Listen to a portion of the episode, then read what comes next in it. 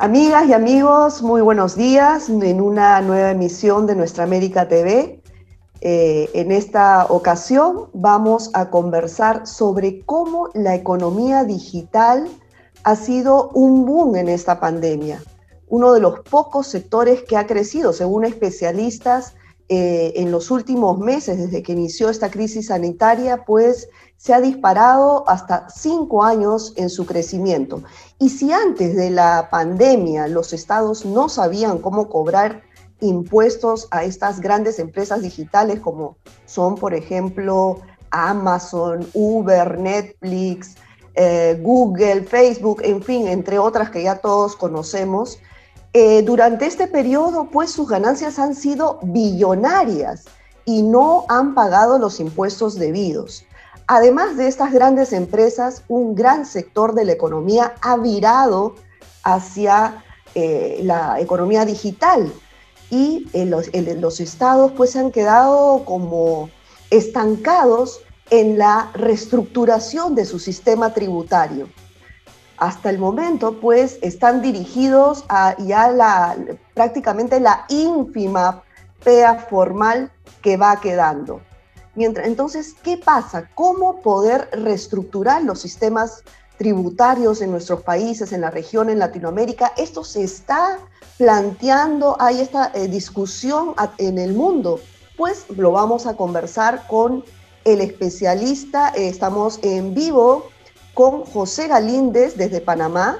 Él es asesor eh, financiero en eh, eh, especialista en transferencias. Muchas gracias, José, por acompañarnos. Hola, muchas gracias, Verónica, por este espacio, esta, esta bonita oportunidad de discusión. soy consultor de precios de transferencia. De precios de transferencias. transferencia, Verónica. Mira, yo creo que tú bien señalabas la crisis del, del COVID-19 acelerado los modelos de negocios digitales y, bueno, desde la discusión desde el proyecto BEX del OCDE en el 2013, eh, su acción 1 trata eh, los desafíos de la tributación de la economía digital.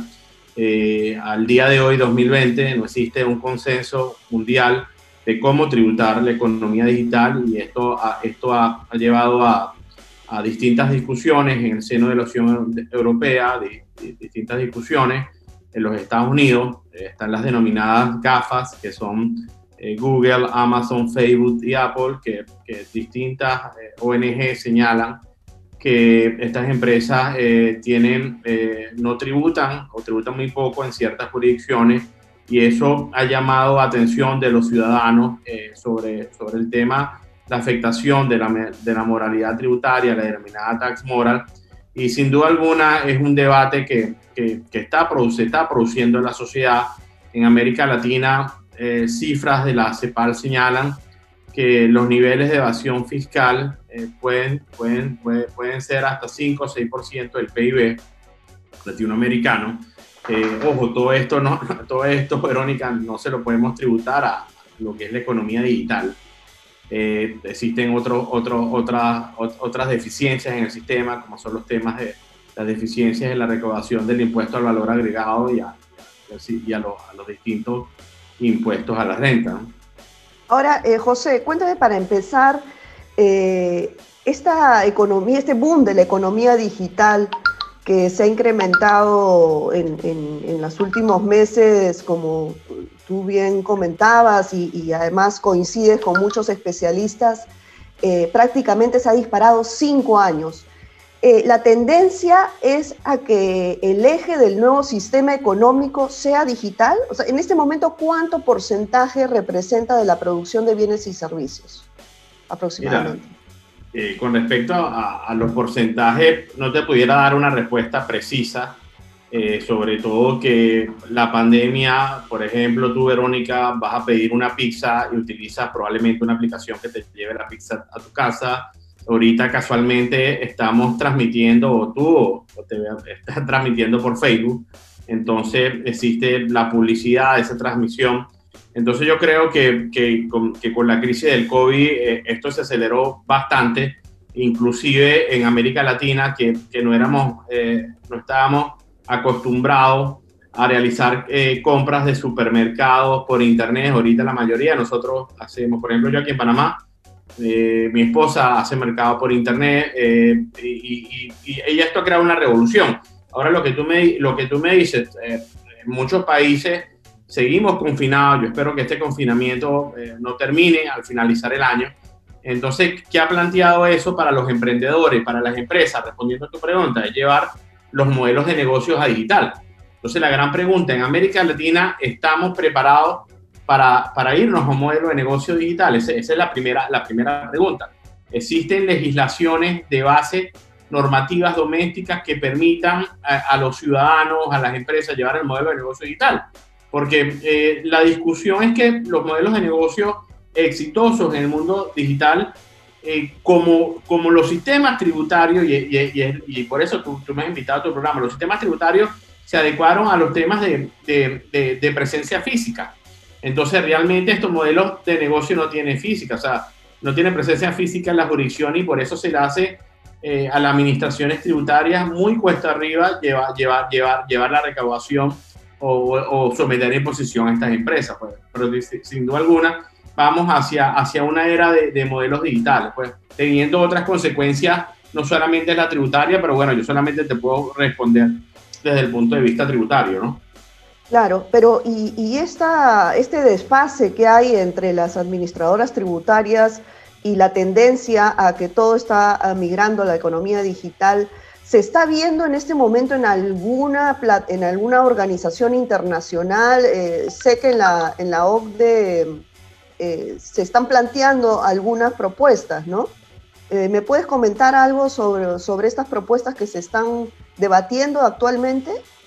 Eh, sí, casualmente, Verónica, casualmente yo y, Frida Medrano participamos en la, consulta pública del, del, OCDE. Mira, yo creo que, que, uno de los puntos de, discusión y, y, y, propuestas bastante interesantes de las consultas públicas que ha realizado la OCDE es que es la problemática y cómo, y cómo tributar la economía digital. La, OCDE, eh, Verónica, hizo dos propuestas una denominada Pilar 1 y otra denominada Pilar 2, que, que hasta el momento no, no, existe un consenso como tal. ¿no? Si quieres que, que, te precise más sobre ese pilar, con todo gusto te, te, puedo dar, te puedo dar mi, intro, la introducción a, a, qué se refiere el Pilar 1 y a qué se refiere el Pilar 2. ¿no?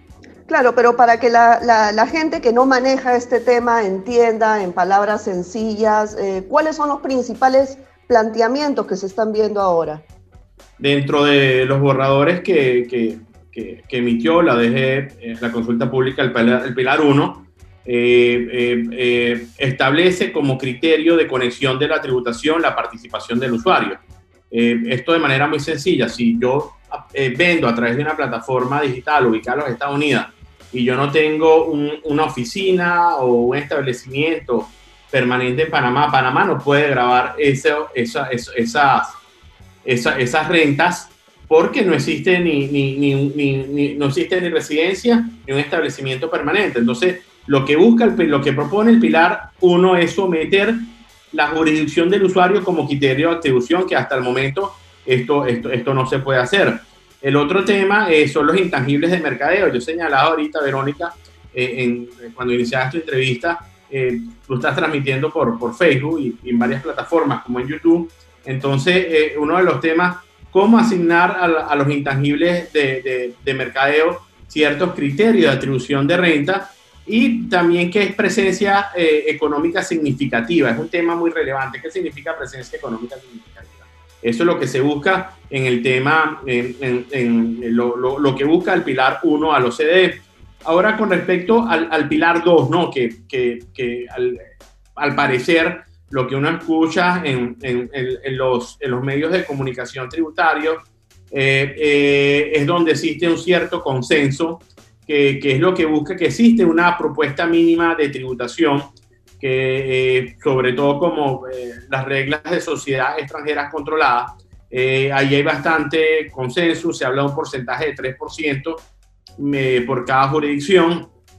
También uno de los puntos que se niegan los beneficios de los tratados fiscales. En la actualidad existe una red, una red amplia de tratados internacionales y cuando no exista un mínimo, un mínimo tributable pudiese rechazarse eh, los beneficios del tratado. Eh, más que todo eso, un resumen, eh, Verónica, es bastante complicado explicar para el público en general lo que es Pilar 1 y Pilar 2. Bueno, e, estas, estas propuestas técnicas que, que tú bien manejas y, y comentas, que se están tratando en la OCDE, para los que no saben qué es la OCDE, es la Oficina de, Oficina de Desarrollo y Cooperación Económico, ¿no? A nivel global. de Cooperación y Desarrollo Económica que en, América Latina hay, varios países miembros, ¿no? Pero mi pregunta va hacia lo siguiente. ¿No sería necesario que eh, un organismo mundial, eh, no sé si Naciones Unidas ha planteado el tema, eh, vea esta situación que atañe a todos los países, que, que sean pues reglas administrativas, tributarias globales, porque todas estas empresas, estamos hablando que son, eh, son transnacionales que operan en todos los países, ¿no? Y justamente como, por ejemplo, aquí en los países de la región no dejan ningún impuesto, sin embargo sus clientes son de cada uno de estos países, ¿no? Entonces, ¿qué hacer? ¿Cuál es el planteamiento para que se unifique esta, esto, este uh, impuesto, este grabar a las grandes empresas digitales? Mira, eh, recientemente Naciones Unidas eh, ha comenzado a, trabajar, a emitir unos documentos sobre la atribución de Naciones sobre, sobre la tributación de la economía digital. Eh, yo, yo, creo que en el particular las discusiones que, que, que, que, se establecen en la OCDE son, son, son bastante interesantes.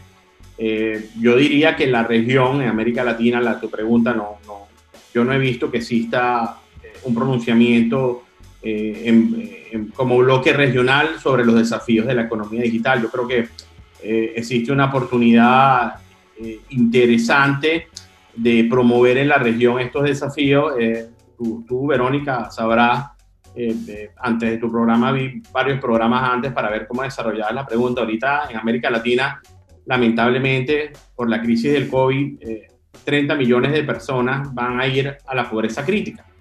Y nosotros tenemos que tener claro como ciudadanos, como emprendedores, como consultores, como profesores, como comunidad tributaria, que si hay algo que nos lleva al pacto social es cómo pagar impuestos. Entonces, es claro tener reglas claras cómo pagar impuestos sin, sin eh, disminuir el emprendimiento de, los de los que trabajan en economía digital. Tú estás trabajando en economía digital, yo ahorita estoy trabajando en economía digital, pero si es necesario eh, tener un debate, porque mira, ¿cuál es el gran problema que puede haber, Verónica?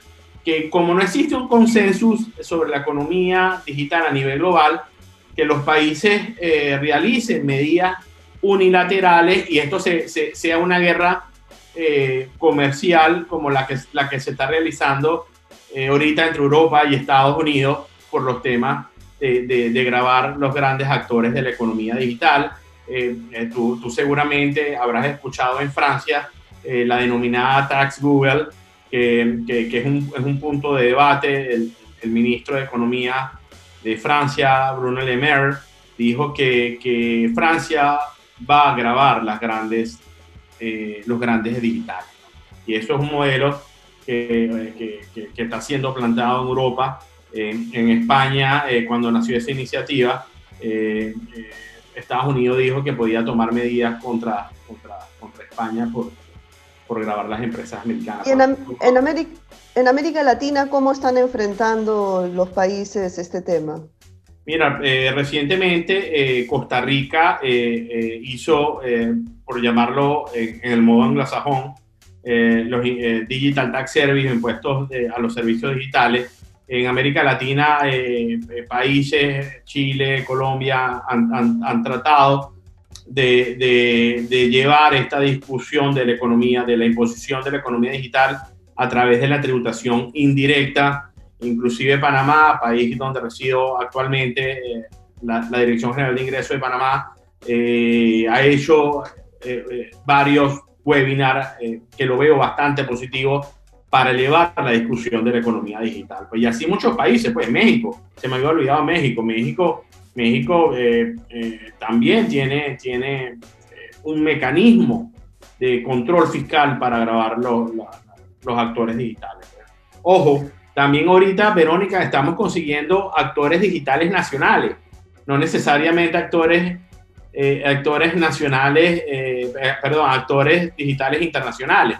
Entonces, como, como la gente ve, puede ver la economía digital como, como, como, como un punto de partida de la planificación fiscal, entonces hay que, lo, lo, lo, lo que yo recomendaría es establecer mecanismos de seguridad jurídica que nos permitan nosotros trabajar eh, desde un punto de vista de la justicia tributaria y lo otro, también grabar eh, bajo el principio de capacidad contributiva, ¿no?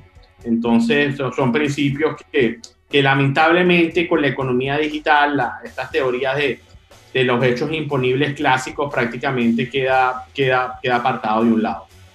Ahora, ¿hay, ¿hay posibilidades de que esta carga tributaria se traslade al consumidor final? O sea, que no, lo, lo, ideal es que la paguen las empresas, o sea, que el impuesto sea sobre las ganancias de las empresas y no que recaiga sobre el consumidor final.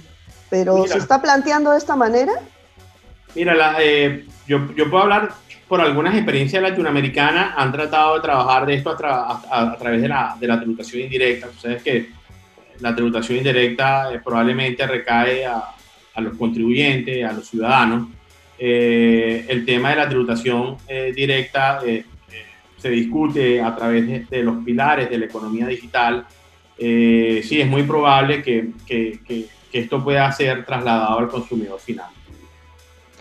Ya, pero por eso, ¿qué se está planteando desde las organizaciones de la sociedad civil en este debate que se necesita urgente una reestructuración del sistema de administración tributaria. ¿Por qué? Porque siempre, eh, finalmente, en estos impuestos indirectos, el pobre y el rico terminan pagando lo mismo. Y mientras tanto, las ganancias de estas grandes empresas digitales a nivel global son billonarias y se destinan a para y se van a paraísos fiscales. Entonces, em, esta necesidad urgente de cambio se está, se está este, planteando, hay una discusión en este momento, en la actualidad, para hacer un cambio profundo o vamos a seguir en las mismas? Mira, yo, bueno, tú, eh, la Tindad eh, eh, he visto que organiza unos foros bastante interesantes, creo que próximamente van a tener dos foros que van a trabajar los temas de, la economía digital, también el mundo de los, de los ONG como Oxfam, eh, ha hecho comunicados bastante interesantes sobre la discusión de la economía digital. Y esta discusión de la economía digital está en el tapete por muchas organizaciones, por la sociedad civil. Está, ahí está, ahí está, y una discusión bastante interesante. es, una, es, una, es una discusión que no solamente lleva a, a, a, saber cómo se va a grabar lo que se define en la economía digital, lo que se define en la economía digital va a ser el punto de partida para los nuevos criterios de, de tributación en el mundo moderno. Por eso es importante la discusión y por eso eh, luego de cinco años de la acción 1 del proyecto VEX todavía no existe un consenso porque eh, ahorita, ahorita las, las, las, plataformas, las plataformas digitales de hoy no quieren decir que vayan a ser las plataformas digitales del mañana. Tú hace, tú hace, eh, hace un tiempo, Verónica, tenías un celular donde no, no, tenía internet, no tenía data, no tenía lo que llaman los, los denominados smartphones. Ahora eso ha cambiado. Ahorita tú el teléfono haces pagos, transferencias bancarias, pides pizza, estudias inglés a través del teléfono. Entonces, y esto va a seguir cambiando. Mira, el tema educativo. Existe una revolución educativa con la economía digital. Y por eso nosotros debemos tener cuidado en, en, en, en no matar algunos actores de la economía digital. Estamos hablando eh, cosas súper interesantes, como la democratización del conocimiento. Tú te imaginas, eh, antes yo, por ejemplo, para ir a Perú tenía que tomar un vuelo, ahorita yo puedo dar una clase en Perú a través de la economía digital. Ahora probablemente que, que va a buscar el, el, el, SUNAT del Perú. El SUNAT en Perú va a decir, bueno, los ingresos que tuvo Alín deben ser grabados en Perú. Pero si yo soy residente en Panamá, entonces, y esos son los temas que hay en discusión, pero, pero sin duda alguna, mira, yo, yo, yo, yo leo mucho, inclusive eh, a quien tú has invitado a tu programa, nuestra amiga Susana Ruiz Dionfa, mira, ella, ella, ella ha hecho comentarios interesantísimos desde el punto de vista. Y, respondiendo a tu pregunta, para no irme por la tangente, en la actualidad no existe un consenso. El, eh, eh, la Unión Europea trata de hacer un consenso, pero es necesario hacer un consenso, inclusive desde el punto de vista latinoamericano, trabajar en modelos comunes de códigos fiscales, modelos comunes sobre reglas de tributación indirecta, como lo tiene la Unión Europea. Y yo creo que es lo que, es lo que nos faltaría en Latinoamérica eh, elevar esta discusión. también se me había olvidado, también existe la International Fiscal Association, LATAM, eh, las distintas, las distintas capítulos latinoamericanos y a nivel regional se ha elevado la discusión. Lamentablemente, el COVID anuló eh, la discusión, la reunión que, que, se iba a realizar en Quito, que habían varios seminarios sobre la economía digital. Sí, es justamente lo que comentas y, y hablábamos al inicio del programa no solamente estamos hablando de estas grandes empresas conocidas a nivel mundial eh, que, no pagan impuestos porque no hay una estructura de administración tributaria, de cobros desde los, desde los estados. Eh, lo que tú mencionas, ¿no? Toda la economía, incluso la educación, todo está virando hacia la economía digital. Entonces, eh, como que los gobiernos, los países se han quedado desfasados a esta, a esta revolución de la economía hacia lo digital. Entonces, ¿qué planteas tú como especialista en el tema para acelerar la reestructuración de recaudación fiscal? Yo, yo, planteo, uno de los temas que yo planteo es el tema de la transparencia. Eh, con, con, la acción 13 de los CDE eh, se se inició lo que es, llama el, el denominado reporte país por país. Ahorita existe una discusión de, el reporte país por país obliga a los grupos multinacionales que tengan ingresos a 750 millones de euros a eh, informar dónde, dónde están sus ingresos. Existen dos plantillas. Yo creo que uno de los puntos es eh, que se está discutiendo es bajar ese umbral. Eh, a lo mejor ese, ese umbral ya, ya está bajado por los temas de crisis, del COVID, pone más información. El otro tema, que donde yo soy especialista, y te agradezco mucho esta oportunidad que me, que me has hecho, eh, Verónica, las reglas de precio de transferencia. Las reglas de precio de transferencia funcionan bien y, y, y, y al final donde estén los funciones activos y riesgos es donde, donde debería tributarse, eh, donde se crea valor debe, debe tributarse. Entonces yo creo que, que debemos trabajar mucho en, en los sistemas de atribución de renta y sobre todo los temas de, de, de, de la jurisdicción del usuario es importante. Por ejemplo, tú, tú Verónica, ¿no? nosotros en América Latina eh, existe el tema, muchos países viven de las remesas, muchos países viven de las remesas. Entonces, eh, eso, es, esa, esas operadoras que trabajan en la plataforma digital están, están siendo tributadas en un país. Entonces, eh, eh, también un tema que no es mi especialidad, el tema de, la legitimación de capitales.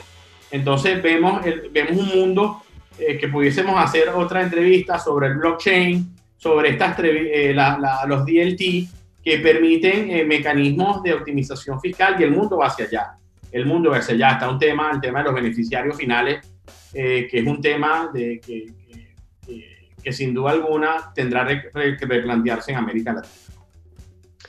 Muy bien. Eh, quiero compartir con, contigo, José, algunas preguntas que nos hacen en vivo mientras que estamos eh, conversando sobre este tema tan interesante. A ver, vamos a ver algunas de las preguntas, a ver qué nos han hecho. Bueno, mientras que las busco, cuéntame, ¿cuál es el, porcentaje de mm, aproximado de ganancias de, estas eh, grandes empresas eh, digitales a nivel global, llámese Amazon, Alibaba, Google, Facebook, Uber, en fin? Eh, ¿ha, habido, un estudio de, de sus ganancias aproximadas en esta época de pandemia? Mira, yo, nosotros, una excelente pregunta y, yo no puedo dar una respuesta sin tener una, una, una información objetiva. Lo que sí podemos ver, si tú te metes en los indicadores bursátiles de, muchas tecnológicas, inclusive la, donde, tú me estás, donde tú me estás entrevistando, que es a través de Zoom, hemos, hemos visto cómo han subido las acciones de estas empresas. Entonces, eso, eso te da a entender que, que estos actores les ha ido bien, pues. A muchos de estos actores les ha ido bien. Pues. Claro. Ya, bueno, acá tengo una Pero pregunta. No, no, o sea, un, modelo, o sea, un, modelo cuánto, un modelo eh, que te permita saber cuánto es el, cuánto es la desviación por economía digital. Ahorita la OCDE mandó un reporte eh, del CBC que, los mismos eh, demostraban cómo el CBC, la importancia de la transparencia que yo te decía, te permite saber dónde se estaban desviando los beneficios. Sí, bueno, te voy a trasladar algunas preguntas. Dice, ¿cómo centrar el debate en impuesto a la ganancia que gana Netflix, Zoom o Facebook en lugar de que se plantee cobrar el consumo de estos servicios que lo termina pagando el usuario? Eh, ¿Las grandes empresas de economía digital tienen alguna propuesta o postura sobre su tributación? Mira, con respecto a la, primera, eh, yo creo que el pilar 2 de la tributación mínima eh, por jurisdicción eh, me parece interesante de manera que cada jurisdicción pueda tener un, lo que llaman un pedazo de la torta para tributar. Ahora, ahora con la segunda me decías, eh, Verónica. Sí, eh, la segunda pregunta se refería a si las grandes empresas de la economía digital tienen ellas mismas alguna propuesta para o postura respecto a esta tributación que deberían tener. Mira, dentro, de de los borradores de la consulta pública de los varios, varios actores de, la economía digital han sido representando, ellos, ah, han, manifestado, eh, por ejemplo, que, ellos han respetado los, modelos actuales de, tributación, por ejemplo, eh, la, no configuración de un establecimiento permanente.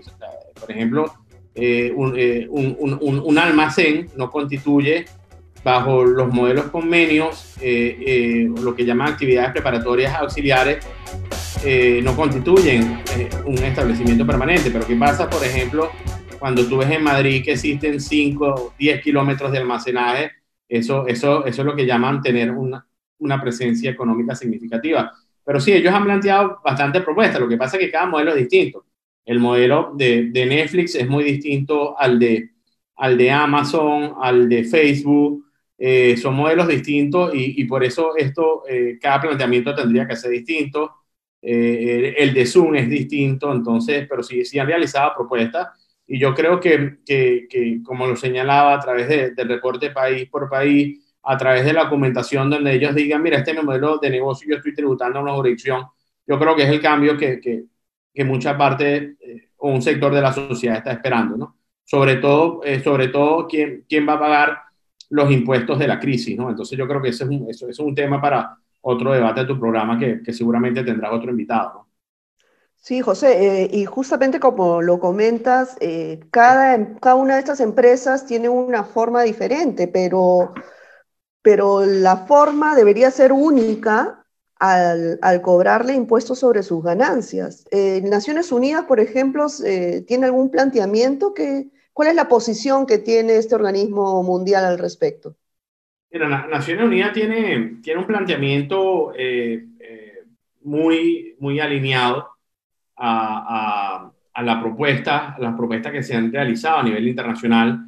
El, el tema, el tema que, que, una de las grandes eh, virtudes que han hecho los trabajos de Naciones Unidas, su modelo convenio tributario, es que tiene eh, un test eh, mucho más amplio para los países en desarrollo a, lo que se refiere a la configuración del establecimiento permanente.